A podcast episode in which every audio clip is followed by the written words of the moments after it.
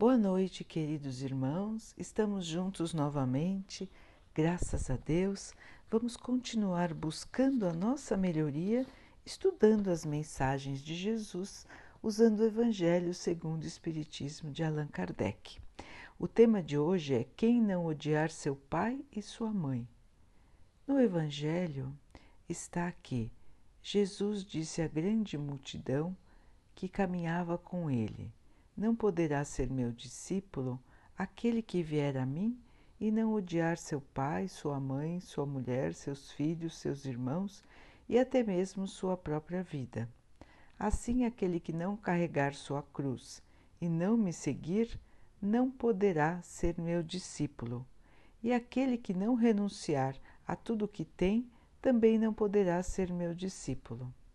Aquele que ama seu pai ou sua mãe mais do que a mim, não é digno de mim, e aquele que ama seu filho ou sua filha mais do que a mim, não é digno de mim.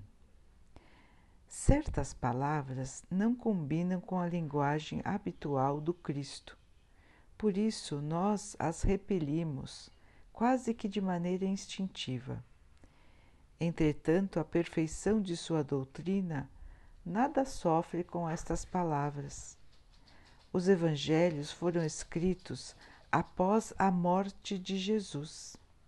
Assim, podemos imaginar que a ideia principal do seu pensamento não foi bem expressa, ou, o que não é menos provável, que o sentido original dos seus ensinamentos sofreu alguma alteração com, ao passar pela tradução de uma língua para outra.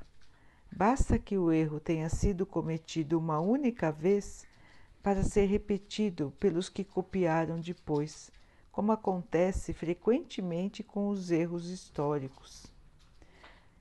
A palavra odiar, nesta frase do evangelista Lucas, que está: Se alguém vier a mim e não odiar seu pai e sua mãe, serve como exemplo de uma palavra que foi mal traduzida ninguém pode atribuí-la a Jesus.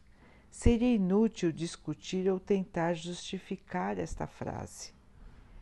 Primeiro é preciso saber se Jesus realmente a disse, e, em caso afirmativo, saber se na língua em que ele falava essa palavra tinha o mesmo significado que tem na nossa.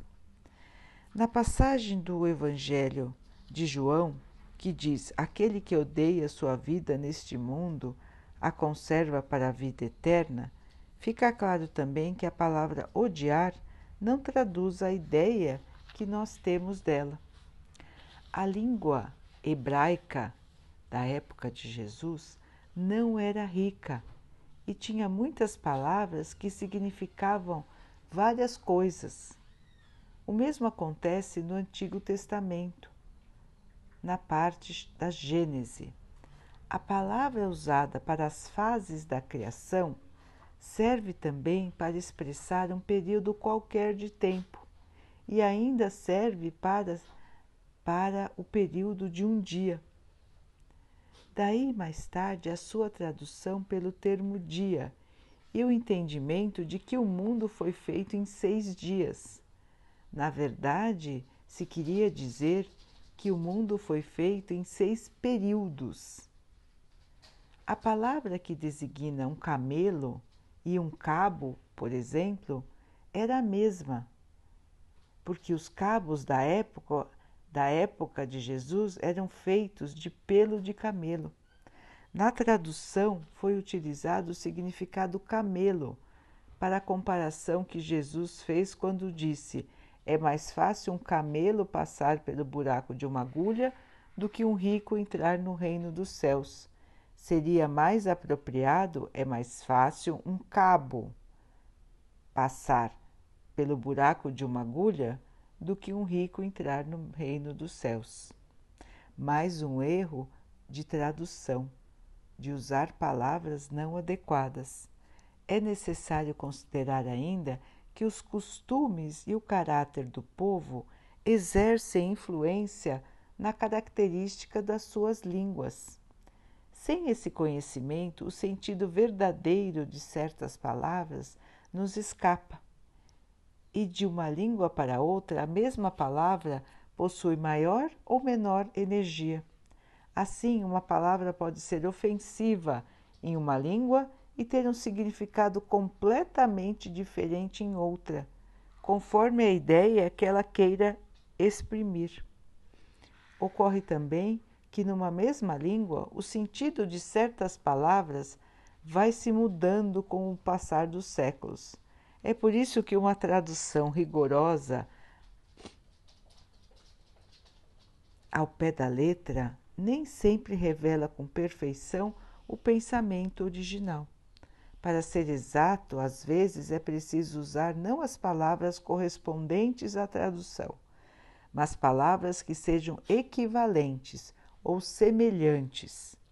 As observações acima encontram aplicação especial na interpretação das Sagradas Escrituras e, de modo particular, nos Evangelhos. Se não levarmos em conta o meio em que Jesus vivia, ficamos sujeitos a cometer enganos sobre certas expressões e fatos que foram vividos por ele. Isso se deve ao hábito que nós temos de analisar os acontecimentos passados segundo o nosso entendimento atual. A palavra odiar, usada neste caso, não pode ser entendida com seu significado moderno, porque iria contrariar a essência dos ensinamentos de Jesus. Então, meus irmãos, uma mensagem para nos esclarecer acerca de algumas frases que estão na Bíblia, nos Evangelhos, e que claramente não combinam com o que Jesus dizia, com o que Jesus nos ensinou e com o que Jesus fazia. Então podemos ver, às vezes, frases que nos parecem muito estranhas, que não poderiam estar sendo ditas pelo Mestre, porque realmente não foram, irmãos. Porque o sentido com que ele falava na época era totalmente diferente. Esta mensagem nos alerta para a importância da interpretação dos textos, para que não nos deixemos levar pela palavra, pela palavra escrita, e sim pelo sentido, e para que possamos sempre lembrar que o sentido da doutrina de Jesus é o amor, é o respeito é a caridade para com tudo e para com todos. Estas palavras que foram colocadas nos evangelhos erroneamente foram modificadas, irmãos. Não foram as palavras que o Mestre usou em sua época. Na, na cópia dos evangelhos, as palavras foram se modificando, porque Jesus não deixou nada escrito. Os evangelistas, os seus apóstolos, só começaram a escrever a sua vida depois de sua morte. E muitos deles tinham dificuldades com a língua e com a escrita. Eram de origem simples. As palavras, na época, eram poucas, não eram como as palavras de agora. Agora, muitas vezes, termos, temos termos exatos que significam coisas diferentes. Mas os irmãos mesmos podem ver que, quando mudamos de país, mesmo nos países que falam a mesma língua que a nossa, as palavras, as mesmas palavras, às vezes, tem sentidos diferentes. Tem certas palavras que, quando pronunciarmos num outro país que fala a mesma língua que, no, que o nosso, eles podem não entender, assim como ocorre conosco. Então, irmãos, vamos lembrar disso quando formos ler o Velho Testamento, a Bíblia, vamos lembrar do ensinamento principal, do sentido principal da doutrina de Jesus. E não vamos nos deixar enganar por palavras, às vezes, mal colocadas nos textos. Vamos raciocinar, irmãos. Os irmãos acham possível que Jesus pregasse que alguém odiasse alguém, muito menos os entes de sua família? Os irmãos acham possível que Jesus pregasse que uns são superiores aos outros? Então, irmãos, precisamos pensar muito bem nas nossas atitudes quando nos dizemos cristãos, não nos deixarmos levar por uma palavra ou outra que pode ter sido mal empregada, mal usada, mal traduzida. Prestarmos atenção no significado maior do que Jesus veio nos ensinar, que é o amor. Vamos então, irmãos, pautar a nossa vida por esse ensinamento. O Evangelho, todas as mensagens, nos trazem esse fundamento principal. Os irmãos podem ver que Jesus usou diferentes maneiras, contou várias histórias que são as parábolas. Muitas vezes as parábolas são difíceis de entender. Se nós examinarmos pelo sentido das palavras, às vezes as histórias parecem muito simples, às vezes elas parecem até sem sentido. Por quê? Porque precisamos avaliar de acordo com o que era na época e tentando entender as palavras pelo seu significado simbólico, para que possamos compreender a mensagem. Não é muito fácil. Por isso que os espíritos vieram na época dos anos de 1800 para esclarecer o que ficou em dúvida, o que ficou meio obscuro no Evangelho. Por isso que esse texto do Evangelho segundo o Espiritismo explica que estas frases de Jesus foram mal copiadas, que as palavras que ele usou na época não tinham este sentido. Então o Espiritismo veio, irmãos, para reavivar o cristianismo para nos fazer compreender as mensagens de Jesus de maneira mais clara, compreender coisas que não podiam ser compreendidas na época de Jesus, porque a humanidade ainda tinha muito menos conhecimento, tanto da parte intelectual do estudo, o texto mesmo nos mostra que existiam poucas palavras a linguagem ainda estava começando a se desenvolver. E por outro lado também, o povo da época tinha pouca evolução moral.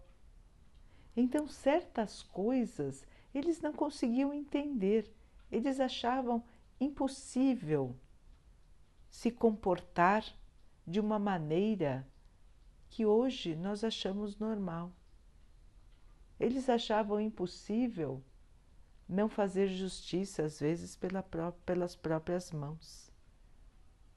Eles achavam que deveriam, muitas vezes, apedrejar aqueles que consideravam pecadores. Hoje, isso é inadmissível. Mas são costumes diferentes, de épocas diferentes e de uma humanidade que veio evoluindo. Então, hoje, irmãos, nós continuamos interpretando as mensagens de Jesus e também já podemos entender melhor do que na época quando os espíritos começaram a trazer as suas mensagens. Depois do Evangelho, dos cinco livros que Kardec organizou, além os quatro livros que ele organizou além do Evangelho, e das, de suas muitas publicações, vieram muitos outros espíritos para nos esclarecer e trouxeram ainda mais mensagens, trouxeram esclarecimentos sobre como é o mundo espiritual, como são as coisas da doutrina, como era o amor de Jesus.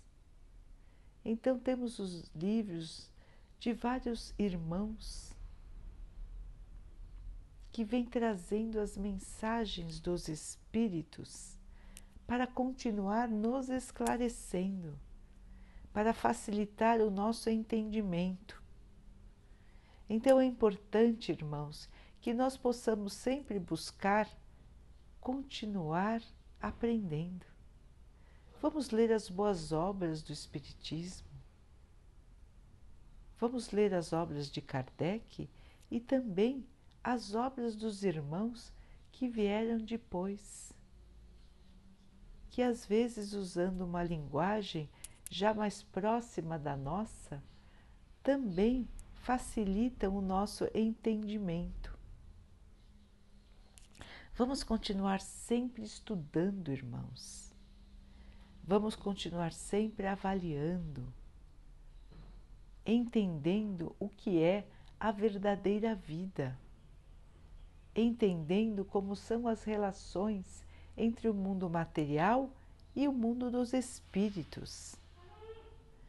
É importante, irmão, que, irmãos, que possamos ter este esclarecimento entender a vida espiritual, porque muitas vezes a humanidade vive como se fingisse não existir a morte. Nós vivemos aqui no dia a dia como se não fôssemos morrer nunca, sendo que a única certeza que temos da vida é que, que ela vai terminar aqui no planeta terreno. Mas nós que temos o conhecimento espiritual, sabemos que os espíritos continuarão a viver sempre. A nossa vida é infinita, irmãos. Mas nós preferimos fechar os olhos e viver nosso dia a dia com medo da morte, em vez de buscarmos aprender sobre como é a nossa vida real. Como será quando chegarmos no plano espiritual? Existem muitos livros que nos mostram isso, irmãos. A série do irmão André Luiz nos mostra isso. Como é o plano espiritual, como são as cidades, como são as comunicações, como o plano espiritual é muito mais desenvolvido do que aqui. Então vamos continuar, irmãos, o nosso estudo. Vamos continuar lendo as obras espíritas, as obras que nos trazem os bons ensinamentos, os exemplos, para que possamos compreender e possamos fortalecer a nossa fé raciocinada aquela fé que se baseia no conhecimento da verdade e no conhecimento da justiça de Deus. Tudo é perfeito na criação, tudo está sob o domínio e a guarda do nosso Pai. As coisas acontecem exatamente como elas devem acontecer, irmãos. E para que possamos ter uma compreensão, um entendimento de tudo, é preciso que nós busquemos estudar, busquemos os livros do conhecimento espiritual. Vamos esclarecer as nossas mentes. Vamos sempre ler as boas obras. É importante conhecer, irmãos, estudar, dialogar, conversar sobre o que se aprendeu, sobre o que se leu, ver a opinião de cada um sobre os livros. São atitudes muito saudáveis que fazem com que nós possamos ter ideias mais claras da verdadeira vida, da nossa vida espiritual. Então, irmãos, não deixem de buscar os textos, os livros, aprender, conhecer. Não podemos nos dizer seguidores de uma doutrina se não conhecemos os seus fundamentos e nem conhecemos os livros que desenvolvem o seu pensamento. É importante ler, aprender, conversarmos uns com os outros sobre o nosso entendimento a respeito dos livros, porque assim podemos também fixar no nosso espírito as verdades da vida.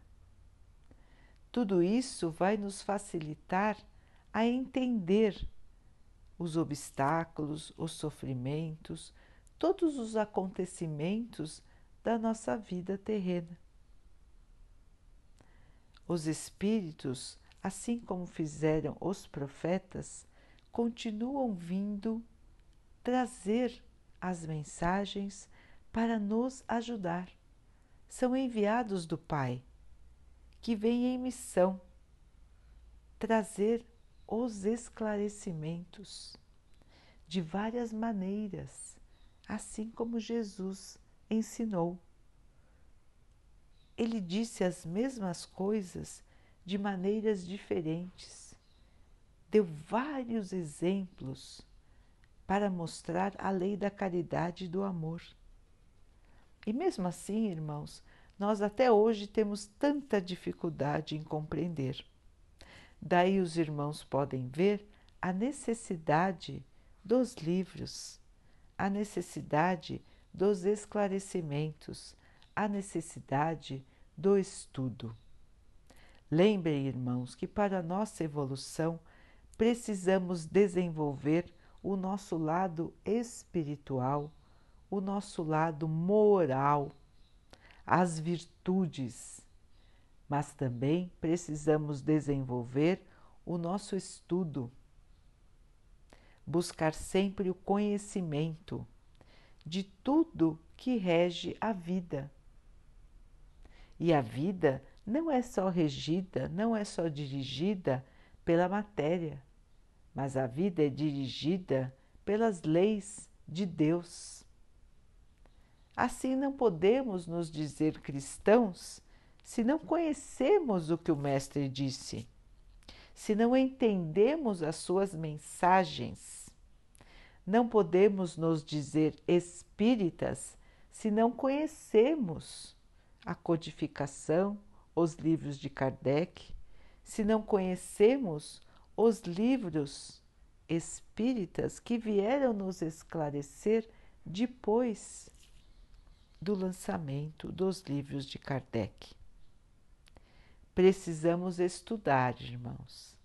Precisamos buscar o conhecimento, interpretar as mensagens, sempre lembrando da mensagem maior, o amor, a caridade.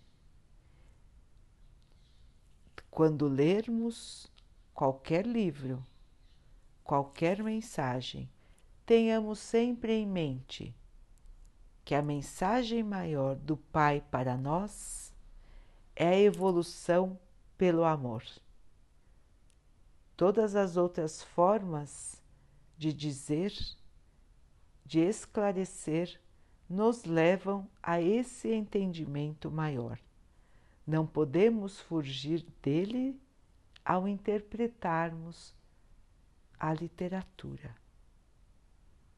E devemos usar todo o conhecimento dos livros para nos fortalecer, para nos guiar neste nesta busca do amor, nesta busca da evolução pela caridade. Este é o caminho, irmãos. Vamos trilhar o caminho do conhecimento, da luz, da evolução, do amor e da paz. Daqui a pouquinho, então, queridos irmãos, vamos nos unir em oração, agradecendo a Deus por tudo que somos, por tudo que temos, por todas as oportunidades que estão em nossa vida para que nós possamos evoluir, resgatar os erros do passado, aprender a sermos melhores, fortalecendo a nossa fé. Que nós possamos ter força, boa vontade para buscarmos a nossa evolução com o nosso conhecimento também. Que o Pai possa nos fortalecer e abençoar em nossa caminhada de evolução. Que Ele possa abençoar a todos os irmãos que sofrem do corpo e da alma, que Ele abençoe os animais, as plantas e as águas do nosso planeta, que Ele abençoe também as águas que nós colocamos sobre a mesa, para que elas possam nos trazer a calma e possam proteger o nosso corpo dos males e das doenças. Tenhamos mais uma noite de paz, de tranquilidade. Amanhã, um novo dia, uma nova esperança, uma nova força do amor de Deus dentro de cada um de nós. Fiquem, estejam e permaneçam com Jesus. Até amanhã.